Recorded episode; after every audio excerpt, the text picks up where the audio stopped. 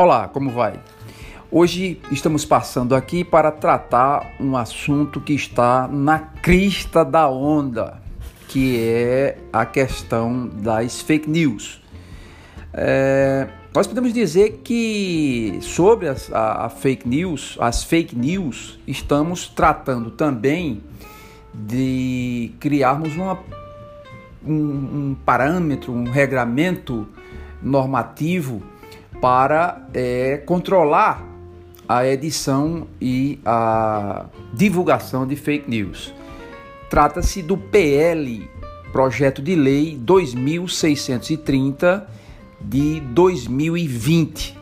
Esse projeto de lei é, ele está tramitando é, nas nossas casas legislativas e na semana próxima passada é, ela foi retirada de pauta. Ele foi retirado de pauta porque é, para melhor apreciação, inclusive uh, com a, a, solicitação do próprio relator do, do projeto.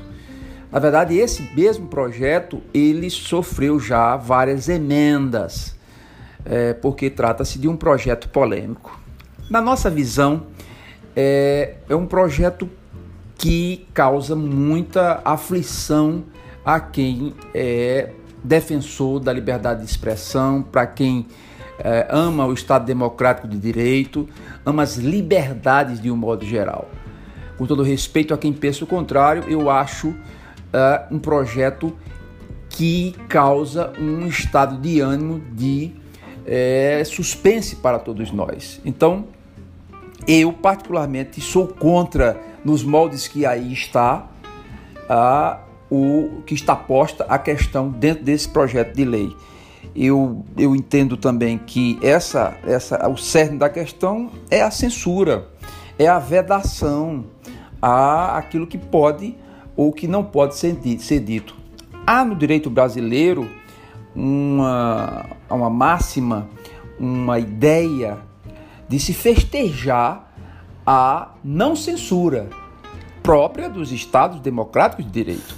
Então, me assusta muito quando alguém quer se avorar daquilo que pode ser dito e aquilo que pode, que não pode ser dito.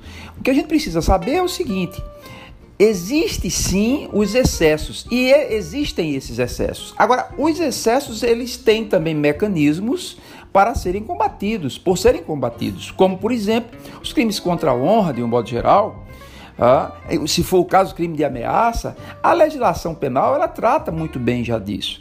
E aquilo que exceder da competência da, da, da, da esfera penal facilmente pode ser remetido para a esfera civil, para indenizações por danos morais, por exemplo, que pode muito bem se socorrer a vítima de quem assim achar é, atingido. Então, é, não combina com isso. Então, há de, se, há de se indagar.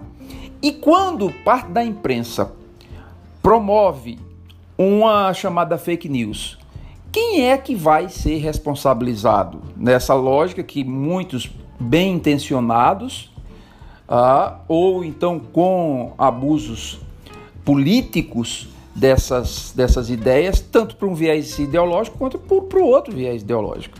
Então, é, Shakespeare dizia o seguinte: cuidado com a fogueira que tu acendes para teus inimigos, pois tu poderás sair, tu poderás sair chamuscado dela. Então, é, é, é uma reflexão que a gente deixa aqui para que vocês pensem, porque é, a quem interessa medir e contar as, as palavras daquilo que a gente pode escrever nas redes sociais, nas mídias sociais. E por fim eu digo o seguinte, que é, contar e medir aquilo que pode ser dito, qual é o parâmetro que se tem? Quem pode dizer o que é fake news e quem não pode é, dizer o que é fake news? E o que é e o que não é fake news? Então a gente atenta para isso, para que não façamos do nosso país um estado é, policialesco, um estado em que as normas ditam exatamente aquilo que a gente pode sentir, exalar e pensar e principalmente expressar em nossas opiniões. Fica a reflexão.